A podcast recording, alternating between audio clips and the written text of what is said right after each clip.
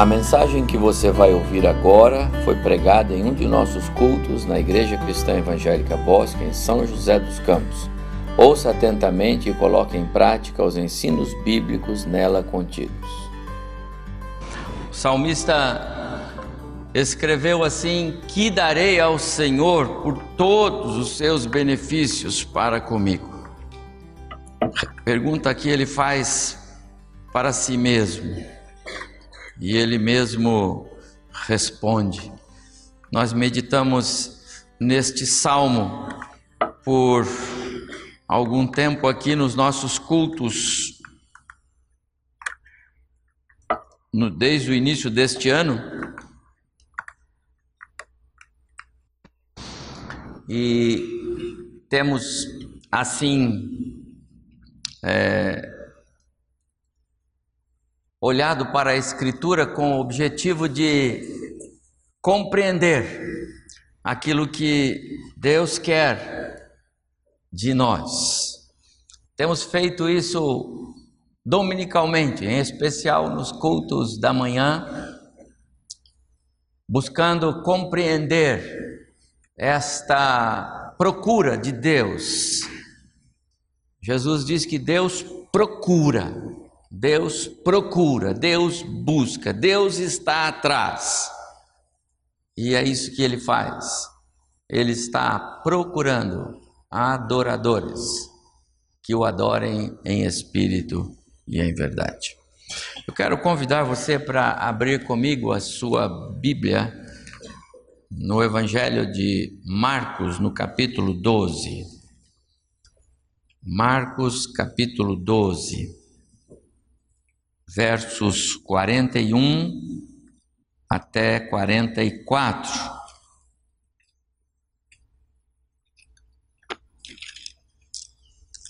Marcos capítulo 12, verso 41 até 44. Uma passagem muito conhecida e que nos traz algumas lições e alguns ensinamentos preciosos sobre esse tema que nós queremos nesta noite festiva aproveitar para compartilhar com a igreja. Marcos 12, 41.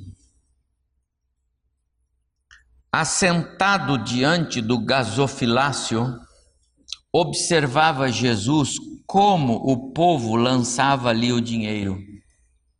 Ora, muitos ricos depositavam grandes quantias Vindo, porém, uma viúva pobre, depositou duas pequenas moedas correspondentes a um quadrante.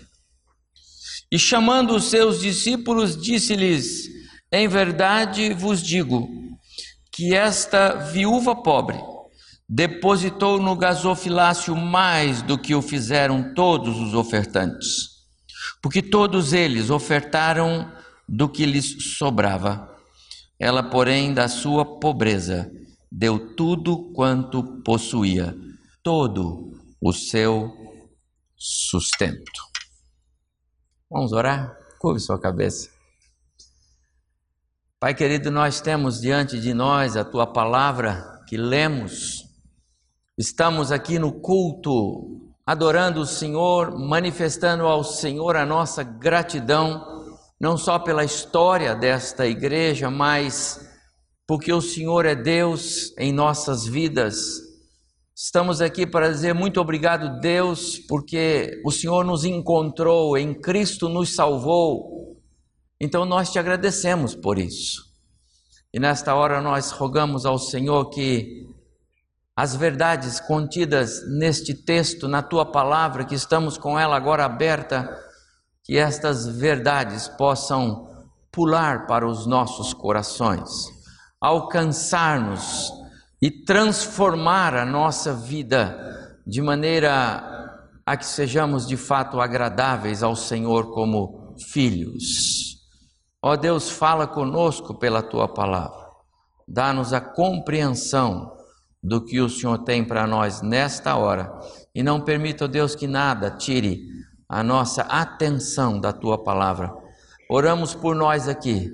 Oramos por aqueles que nos veem, nos ouvem, nos assistem pelos canais da internet. Onde a tua palavra chegar, que ela possa alcançar corações e transformar. Em nome de Jesus. Amém. J.C. Riley, John Charles Riley, autor de alguns livros, alguns comentários, uma Bíblia a minha Bíblia é, é comentada por, por Riley, um dos escritores do século retrasado, pastor inglês, que eu admiro muito. Ele comentou esse texto e eu me debrucei em ler os comentários dele por várias vezes.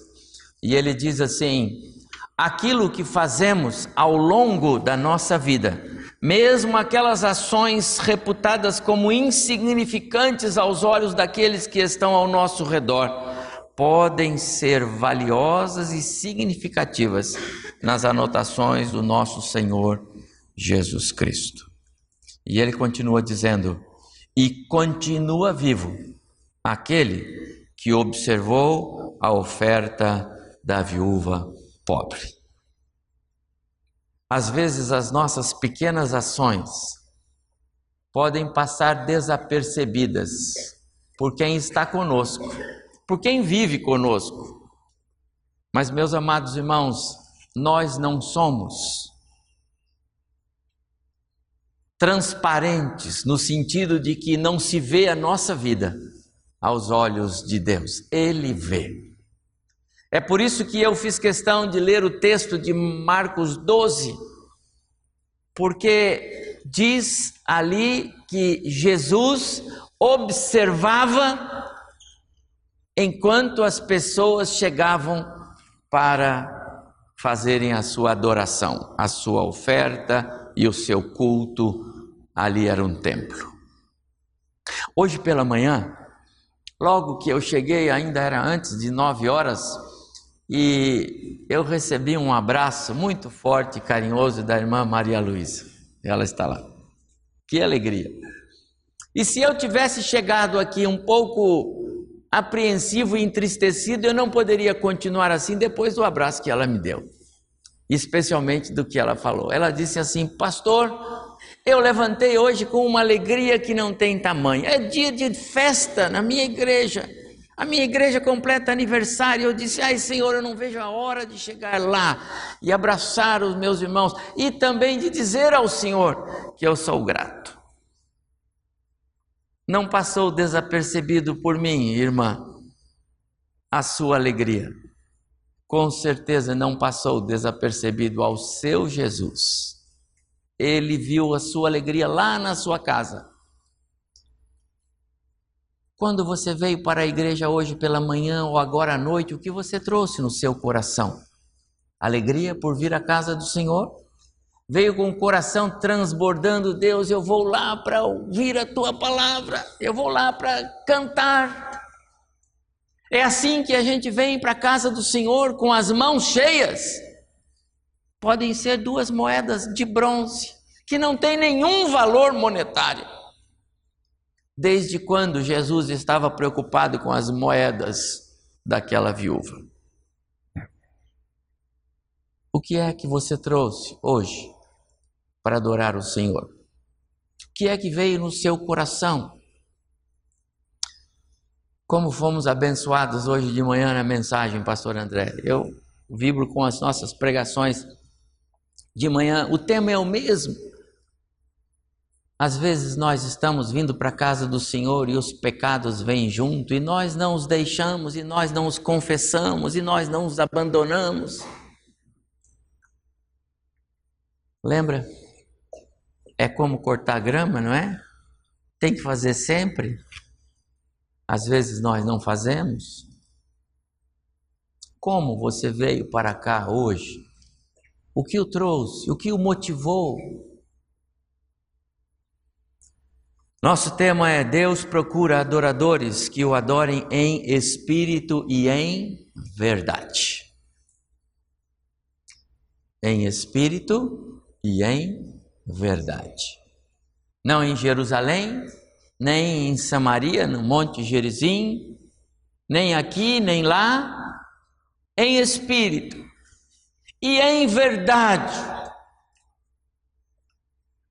não com os lábios, mas com o coração, não com coisas que fazemos para Deus, mas com uma vida que é posta no altar do Senhor como sacrifício vivo, santo e agradável a Deus, que abre mão, que renuncia, que deixa de lado aquelas coisas que podem até ser boas para nós, mas se não agradam o Senhor, não podem ter espaço na nossa história.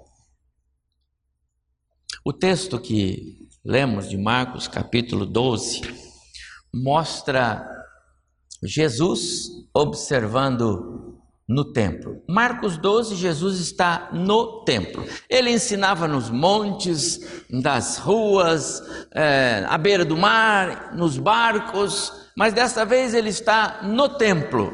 Esse templo é o mesmo, aquele que Salomão construiu, que depois Nabucodonosor destruiu, que depois é, Zorobabel, amando de Ciro, reconstruiu, e mais para frente, Herodes, já próximo dos dias de Cristo, dá um retoque. A ideia de Herodes era remodelar para ficar ganhar uns pontos com os cristãos, não é? Com perdão, com os judeus.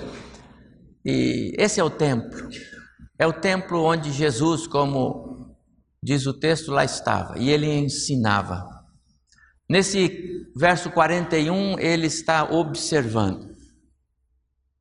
E então chega uma mulher, em meio a tantos que lá foram, alguns dos judeus mais ricos, eles costumavam botar uma capa muito especial, bonita, cheia de adereços, tinha guiso nas beiradas.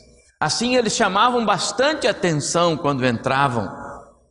Chamar atenção é próprio daqueles que gostam de aparecer. E eles gostavam de aparecer, então vou lá. E eles vinham marchando até as, os, os cofres, as caixas, os, os, as arcas, como diz o texto, a arca do tesouro. E ali eles despejavam moedas, moedas pesadas, moedas de valor, de fato contribuíam. Mas os seus minutos de fama terminavam por ali mesmo, porque eles estavam mais por um momento de é, é, glória pessoal do que propriamente fazendo uma oferta com um coração sincero. E esses foram tantos, e Jesus não foi atraído por nenhum deles. Mas de repente aparece uma mulher, uma pobre mulher, viúva. E Jesus sabia o que ele falava. Ele sabia quem era aquela mulher. Ele conhecia a história daquela mulher. E mais, ele sabia que aquelas duas moedinhas de bronze, é importante observar que é, é, Marcos diz que eram moedas pequenas de bronze que valiam menos que um quadrante. Se, se o denário era o, o, o salário de um dia, esta moedinha ela valia alguns avos do salário do dia. Em outras palavras, centavos. Mas sabe, ao invés dela usar aquilo para comprar alguma coisinha para ela, era tudo que ela tinha. E ela foi lá e colocou na casa do Senhor. Jesus chama os seus discípulos e disse: Vocês viram esta mulher? O que ela fez? A sua oferta, Jesus disse, foi maior do que todos os outros todos os outros juntos em suas ofertas não chegam perto do que esta mulher fez nesta hora. Amados irmãos, verdadeiros adoradores não são identificados por coisas que fazem, por volume de serviços prestados, nem pelo que eles fazem, mas pelo que eles são. E é esta a ideia do texto. Esse texto é muito mais rico em lições para nós sobre adoração do que sobre contribuição financeira na igreja. As lições sobre adoração sincera, elas sobram nesta porção e eu desejo compartilhar com os irmãos algumas lições aqui. Eu vejo alguns princípios nesse texto. E eu quero primeiro mostrar aos irmãos que há aqui o princípio do saber absoluto do Deus a quem nós servimos, do Deus que nos salvou. Jesus estava observando, é assim que nós lemos no início do verso 41 assentado diante do gasofilácio, observa. Jesus estava observando, olhando. E Jesus ainda continua olhando, observando. O autor Provérbios 15 diz: Os olhos do Senhor estão em toda parte. O Senhor continua olhando, observando. Sabe? Troque a palavra, porque Jesus foi muito categórico em João capítulo 4. Deus continua procurando adoradores. O que Jesus fazia naquele lugar? O que Jesus fazia no templo? Ele estava procurando adoradores que adorem ao Pai, que adorassem ao Pai em espírito e em verdade. E ele viu muitos, Muitos homens, muitos ricos, muitos jogavam muitas moedas, muitos faziam muitas coisas, mas ele identificou uma adoradora, uma viúva pobre. Chamou os discípulos e disse: Encontrei uma, encontrei uma. Aquela mulher é uma adoradora. Meu amado irmão, quando Jesus olha para nós aqui hoje, quantos adoradores Ele está encontrando em nosso meio? Quantos adoradores, de fato, vieram para cá hoje, agora à noite? Eu disse que pela manhã, pelo menos uma pessoa eu sei que estava aqui com espírito de adoração ao Senhor, e você já sabe. Mas agora à noite, quantos de nós viemos para cá com o nosso coração desejoso de realmente adorar ao Senhor. Ele está olhando, ele está observando, como diz o texto, ele está procurando. Sentou-se em frente do lugar onde eram colocadas as contribuições e observava, até que a mulher chegou e então ele a identificou. Isso nos lembra aquela conversa que ele teve com a mulher samaritana, não é? E eu já citei esse texto no começo. Mas Jesus, certa vez passando pela terra dos samaritanos, ele parou no poço, o poço de Sicar. E ali chega uma mulher, e ele começa a conversar com aquela mulher. E em dado instante ele pede água para aquela mulher. E a mulher começa a, a, a, interagir com ele, ainda que constrangida por ser ela samaritana e ele judeu e não haver uma boa relação entre eles, mas ao fim ela descobre que ela fala com um profeta. Era esse o entendimento dela. Depois ela entende que aquele era o Messias prometido. E ela vai a todo vapor e entra em Samaria. E rapidamente a cidade toda vai tomar conhecimento de que o Messias está ali.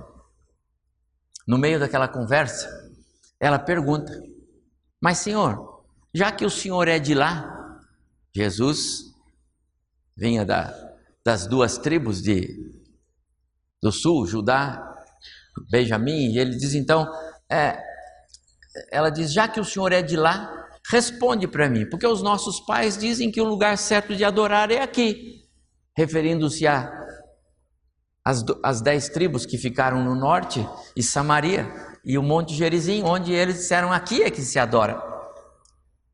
E Jesus surpreende. De fato, lá, o Deus verdadeiro é lá. Mas eu quero dizer uma coisa para você, minha, minha filha. Vem a hora. Na verdade, já chegou. A hora sou eu. A hora está na sua frente. Em que os verdadeiros adoradores adorarão ao Pai em espírito, não mais em Samaria, não mais em Jerusalém, não mais em tais igrejas, aqui, ali e acolá, mas onde estiverem, adoração em espírito, porque o Espírito de Deus habita no crente e onde ele está é dever, é mistério adorá-lo. Em espírito e em verdade. Não mais uma adoração de lábios, não mais uma adoração superficial, não mais uma adoração que não combina com as ações, ou com as atitudes, ou com o jeito de ser adoração em verdade. E sabe, minha filha, disse Jesus para aquela mulher, são estes que o Pai procura. Deus está buscando adoradores. Interessante pensar, nós somos informados pela Escritura que devemos buscar o Senhor. Buscar o Senhor enquanto se pode achar, invocar enquanto está perto. Deixe o ímpio o seu caminho, inique os seus pensamentos. Converta-se ao Senhor, vai na direção dele, busque o Senhor. Os salmistas escreveram tantos salmos quanto eles puderam, dizendo: busquem o Senhor. Prazer do crente é buscar o Senhor. Mas não é isso que Jesus, não é desse tema que Jesus está falando com aquela mulher. Jesus está falando de adoradores que adorem em espírito e em verdade. Então ele diz: Deus está à procura de adoradores. Isso me faz lembrar o Salmo 139, quando Davi escreveu nos primeiros cinco versos acerca da impossibilidade de nos esquivarmos do nosso Deus. Quando eu me levanto, o Senhor já está lá. Quando eu me deito, Ele está lá. Se eu vou para cá, o Senhor está lá. Se eu vou para lá, Ele está lá. Ele me conhece, Ele sabe tudo, Ele me conhece o tempo todo. Todos os meus caminhos te são bem conhecidos, escreveu o salmista. O que é que o Senhor tem visto em nós, meu amado irmão, minha irmã? Ele está olhando e buscando e desejando e querendo encontrar o que? Adoradores. Não prestadores de serviço religiosos. Não é isso que Deus quer. Deus não está à procura de prestadores de serviço religiosos.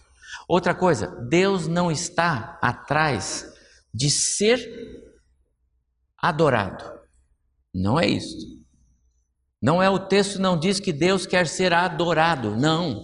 Ele diz que Deus quer achar adoradores que consequentemente vão adorá-lo. Porque se fosse só adora, se fosse só é, é, buscar adoração, ele encontraria. Muitas pessoas podem querer adorar ao Senhor sem ser verdadeiro adorador. Quero dizer ao, ao meu prezado irmão, irmã, Deus é o Deus do saber absoluto. Sabe o que é isso? Onisciência. Ele sabe todas as coisas. Ele conhece o seu coração. Ele conhece o coração de cada um de nós aqui. Ele sabe o quanto somos adoradores ou não o que você trouxe hoje para adorar o seu Senhor. Como você vai à sua igreja, ao culto, à escola bíblica, aos, aos momentos que o culto é coletivo, como você vai? Como você se prepara para isso?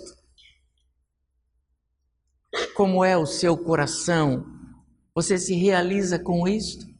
Ou os adereços na roupa e, e no cabelo e etc. são tantos que desviam a sua atenção e você nem se lembra que está se preparando para adorar o Senhor. Ao Senhor o seu melhor, não tem dúvida. Mas não se esqueça que o Senhor quer coração de adorador. Há um outro princípio que me chama a atenção nesse texto e que este vem da mulher pobre e viúva, que é o princípio da espontaneidade. E é isso que Jesus viu, um adorador é espontâneo. O adorador ele ele é ele é voluntariamente adorador. Ninguém precisa impeli-lo a isto. Jesus fez a seguinte observação: esta viúva depositou mais do que todos. O que Jesus estava querendo dizer é que a maneira como ela, como aquela mulher se apresentou para adorar o Senhor, encheu seu coração de alegria. Espontaneidade na adoração é o que aquela mulher fez. Ação dela motivada pelo amor que ela tinha para com o seu Deus, para com a casa do seu Deus. Não pensou nas suas necessidades, não pensou no que ela poderia fazer com aquelas duas moedas. Ela pensou prioritariamente: eu estou buscando em primeiro lugar o meu Deus. Há tantas histórias bíblicas de mulheres que fizeram o mesmo. A viúva de Sarepta fez o mesmo. Olhando para o profeta, ela estava vendo a figura do seu Deus. Os profetas representavam Deus, no sentido de serem eles os que falavam em nome de Deus. E aquela mulher não teve dúvida em atender a palavra do profeta. A adoração começa com essa entrega, com essa obediência, com essa priorização nas coisas do reino de Deus. E esse é o caso desta nossa personagem de hoje. Jesus observou que ela deu mais do que todos. Motivação fé. Aquelas duas moedas representavam a sua própria vida. Nesse sentido, ela oferece-se como oferta agradável ao Senhor. Sem dúvida, havia gratidão no coração daquela mulher. Sem dúvida, ela considerava a, os grandes feitos de Deus na sua vida, ainda que viúva, desamparada, sem muita perspectiva de vida terrena, mas ela tinha uma fé inabalável no seu Deus. Amados irmãos, adoração é alguma coisa que brota no coração independente das circunstâncias. Eu sei em quem tenho crido, escreveu Paulo a, a, Timóteo e se transforma num hino do nosso Salmos e Hinos, o 412.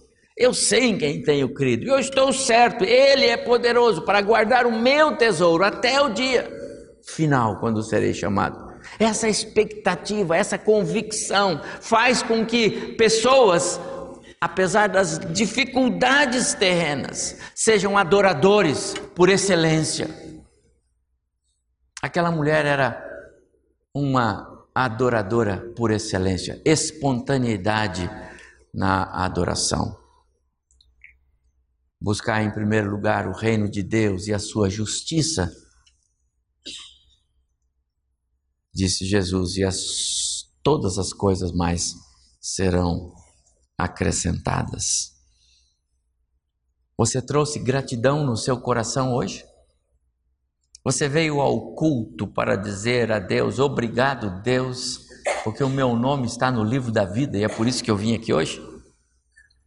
Obrigado, Deus, pelas bênçãos desta semana que terminamos. O Senhor nos guardou, o Senhor nos livrou. Olha lá em casa, na saúde. Deus, obrigado, porque o Senhor colocou a mão. Obrigado, Senhor, pelas lutas, porque elas estão me fazendo chegar mais perto do Senhor. Gratidão. O adorador, ele se apresenta é, o tempo todo como um verdadeiro adorador. É o caso daquela mulher. As lutas dela não eram diferentes das nossas. Mas ela foi distinguida por Jesus. Ali está alguém que entende de adoração. Mas eu vejo mais um princípio. É o princípio da liberalidade. O verdadeiro adorador, ele é liberal em sua vida para com o seu Deus.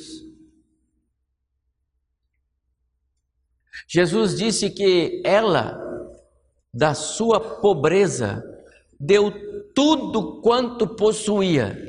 Então, primeiro ele diz que é, aquela mulher, ela deu mais do que os outros. Bom, isso um outro rico também poderia dar mais do que os outros. Só que ele daria do que sobra, ele daria do que ele tem em abundância. Diferente do caso desta mulher, ela deu mais do que os outros, porque ela deu tudo quanto possuía. Você entende o que é que é um verdadeiro adorador na visão do nosso Deus? É aquele que é liberal com Deus, a sua vida o seu ser, o seu eu. O verdadeiro adorador é aquele que é, não anda por aí ostentando direitos. Hoje é tão comum as pessoas dizerem que têm direitos. Eu também tenho direito. Eu também tenho direito. Eu vou fazer isso porque eu também tenho esse direito. E como nós tropeçamos e como pessoas naufragam por aí, porque acham que têm direito. Direito. Meu amado irmão, nós somos pecadores salvos, libertos das garras de Satanás, por obra e graça do Senhor Jesus Cristo, por uma misericórdia de Deus o Pai, deixamos de ser escravos do pecado, condenados à morte, para sermos então escravos, servos do Senhor da vida. A nossa liberdade não é para fazer o que a gente quer, é liberdade para não fazer aquelas coisas. Porque os que não são livres são obrigados a fazer, a sua carne os faz fazer, mas nós não. O princípio da liberalidade para com Deus implica em você exercitar uma vida santa, agradável diante de Deus. Uma vida aparada de pecados. Isso é constante, nós vimos hoje pela manhã, tem que ser o tempo todo. Não é uma vez só que se confessa pecados, não é uma vez só que se arrepende. Nós temos que fazer isto todas as vezes que nós cometemos pecado, temos que pedir perdão, nos arrepender daquele pecado, abandonar aquele pecado. Liberalidade para com Deus implica em oferecer ao Senhor o que nós temos de melhor, um coração puro, uma vida é, que seja aprovada por Deus, como nós temos crentes, crentes irmãos queridos que aprenderam na escola bíblica dominical o caminho da verdade, foram ensinados nas doutrinas fundamentais da fé que nos identificam como filhos de Deus, que nos fazem ser sermos bons cidadãos nesse mundo tão às avessas. Como nós temos, infelizmente, tantos que escolhem se desviar dele. Aquela mulher não se não se dobrou por causa das circunstâncias adversas. Aquela mulher não se desviou por causa do infortúnio, da viuvez, da pobreza, da escassez. Ela não se dobrou. E ela foi honrada por Jesus. Não diz o texto. O que mais sobre aquela mulher? Mas eu não tenho dúvida que o mesmo Jesus que a honrou aqui, a distinguiu entre os homens. O melhor para o meu Senhor. Porque verdadeiros adoradores são exponenciais em seus atos de adoração. Ela deu muito mais, ela deu tudo quanto possuía, ela deu o seu sustento. Eu não estou aqui de jeito nenhum incentivando ninguém a fazer isso, eu não faria. Não é esta, não é este o, o foco do texto. O que Jesus está focando é o seu coração, é a atitude da sua alma, é a sua vida com Deus, é o seu exercício diário, devocional de um cristão. Verdadeiros adoradores são distinguidos pelo Pai. Adoradores em espírito e em verdade. Sabe? São aquelas pessoas que trazem no seu coração gratidão.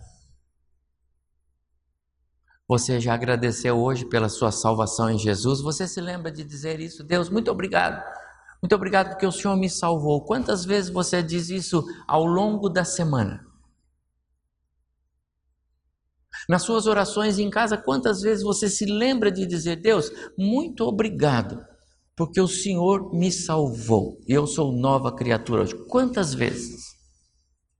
Quantas vezes você se lembra de agradecer Deus? Muito obrigado pela igreja que o Senhor me colocou, porque ali eu posso cantar com os meus irmãos, ali eu posso adorar o Senhor. Senhor, muito obrigado.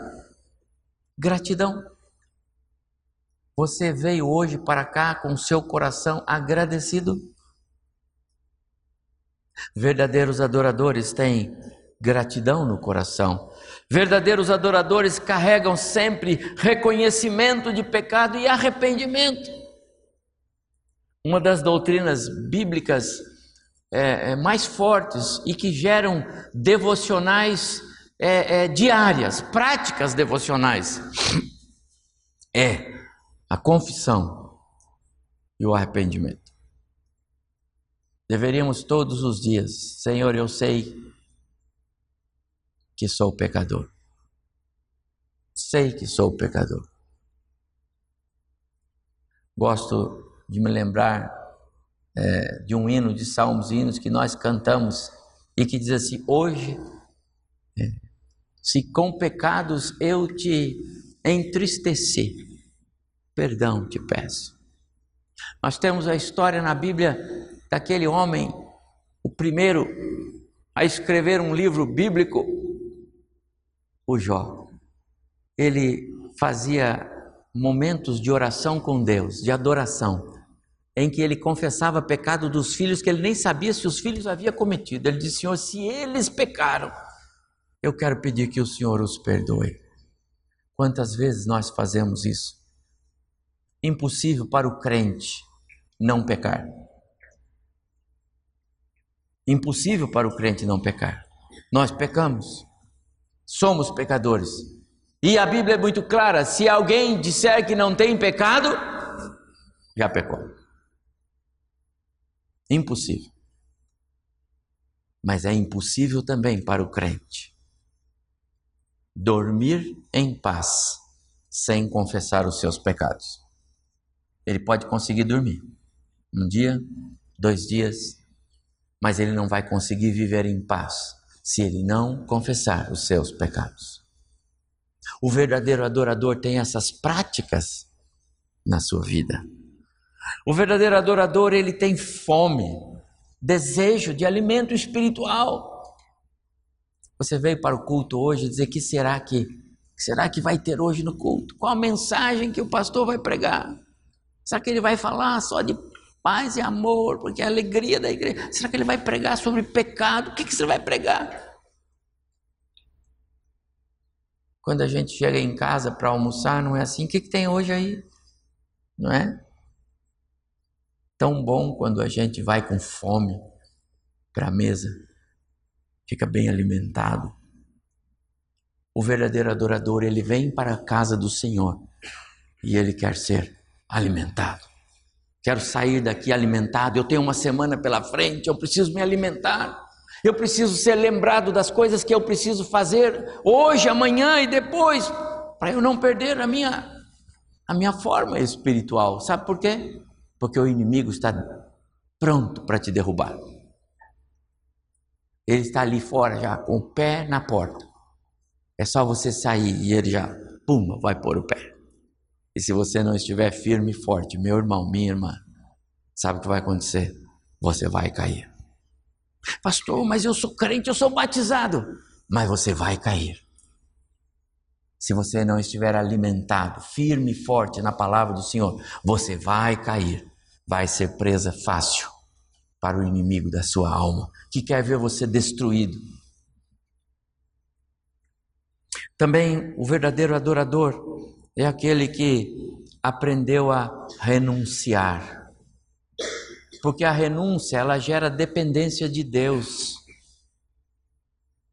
Você percebe que essas marcas aquela mulher tem todas elas?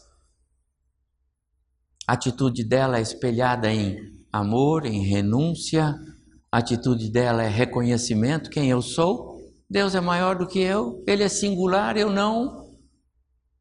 Aquela mulher tinha gratidão no coração. O que é que você pode renunciar para então ser considerado um verdadeiro adorador pelo Senhor, não pelas pessoas. Não importa o que as pessoas pensam, não importa. Importe-se com aquilo que Deus pensa.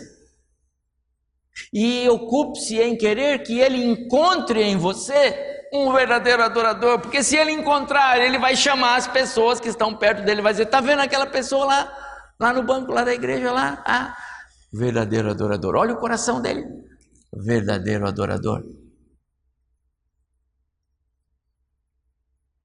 Os verdadeiros adoradores aprenderam a confiar e a entregar-se totalmente ao Senhor Jesus.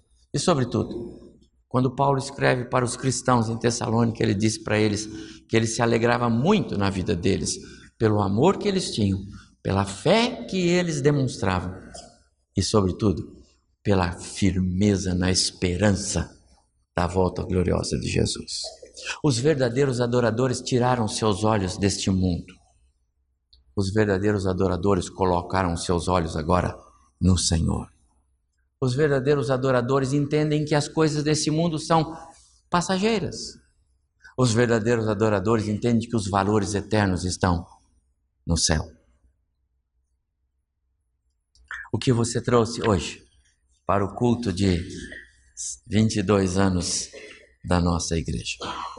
Jesus observava as pessoas lá e, como diz J.C. Riley no seu comentário, ele continua observando. Ele está aqui agora, viu? Ele está olhando, olhando para cada um de nós. Pensa que não? Os olhos do Senhor estão em todo lugar. Não, pastor, mas só ele. Aqui não. Não, está aí. Onde você está? Ele sabe o que está no seu coração, o diabo não sabe. Essa é uma coisa boa, né? O diabo não sabe o que está no seu coração. Se há coisa ruim aí, não culpe o diabo, é você. O diabo não sabe. Jesus sabe. O nosso Deus sabe tudo. Ele sabe o que está pensando você agora. Ele sabe o nosso sentimento. A palavra ainda nem chegou à boca e ele já sabe. O que é que você trouxe? Nesse coração hoje? O que é que você leva normalmente? O que você traz aqui? Você que vai na sua igreja, o que você leva lá quando você vai adorar o Senhor? As suas mãos vão carregadas com o quê? ou vão vazias? Ele vê, ele olha, ele conhece. Você quer dizer hoje, Deus, faz de mim um verdadeiro adorador. Você pode dizer isso para Deus hoje? Pode. Você veio aqui para celebrar conosco nossos 22 anos, mas você pode sair daqui carregando algo diferente. Você pode dizer para Deus: Deus, faz de mim um verdadeiro adorador. Eu não quero mais ser simplesmente alguém que frequenta cultos. Não quero ser só um membro da igreja, um aluno da escola dominical. Eu quero ser um adorador de verdade. Faz isso de mim, Senhor. Faz isso. Aqui está a minha vida. Aqui está o meu ser. Eu quero ser igual àquela mulher desapercebida por muitos, mas notada pelo Senhor. Que o Senhor abençoe muito o seu coração. Nós continuamos nesta igreja, trabalhando esse tema, porque é isso que Deus quer de nós. E o meu desejo é que Deus dê a você a graça de sair daqui com essa com esse toque do Espírito, desejoso de realmente ser um adorador em espírito e em verdade. Que o Senhor nos abençoe. Amém.